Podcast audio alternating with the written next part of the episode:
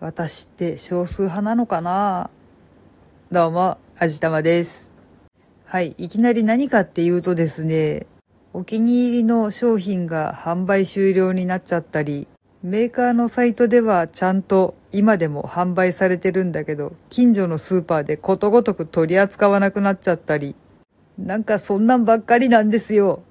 販売終了になっちゃうのはまあしょうがないよなっていう気はするんですけど、近所のスーパーで取り扱わなくなっちゃうっていうのはかなり悲しいですね。確かにメーカーでまだ売っている取り扱いがあるということはお取り寄せが効くということにはなるんですけど、でもな、たかがお菓子1個を通販でお取り寄せいや、それどうなの？そんなんやっぱり近所のスーパーで気軽に買いたいじゃないですか。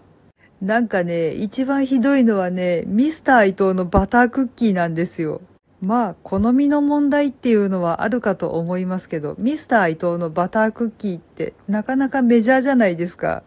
割とそこら辺で売ってそうに思うじゃないですか。でもね、近所のスーパー全滅してるんですよ。なんかね、チョコチップクッキーの方だけ置いてあるスーパーが何店かありました。でもバタークッキーを置いているお店が一つもありませんでした。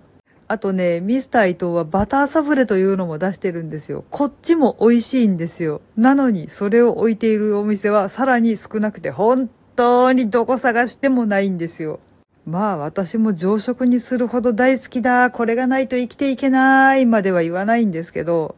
やっぱちょっと思い立って食べたいなって思う時ってあるじゃないですか。でもそんな時に周りに売っているお店が一つもないってとっても悲しい気分になりませんか？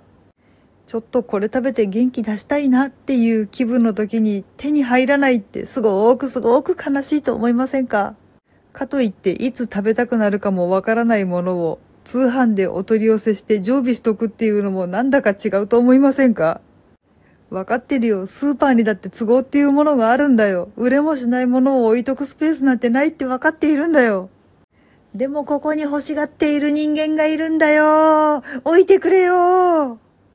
とか叫びたい衝動に駆られてとても困っています。いやまあバタークッキーについて言えばブルボンのバタークッキーというのもあるのでそっちにしておけという話があったりなかったりするんですけど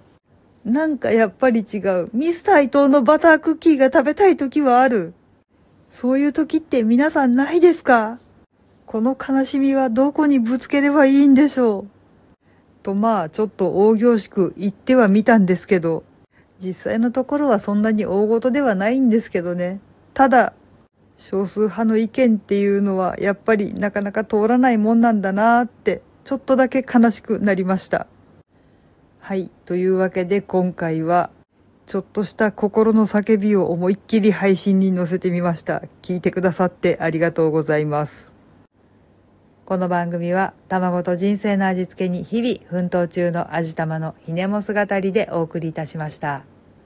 それではまた次回お会いいたしましょう。バイバーイ。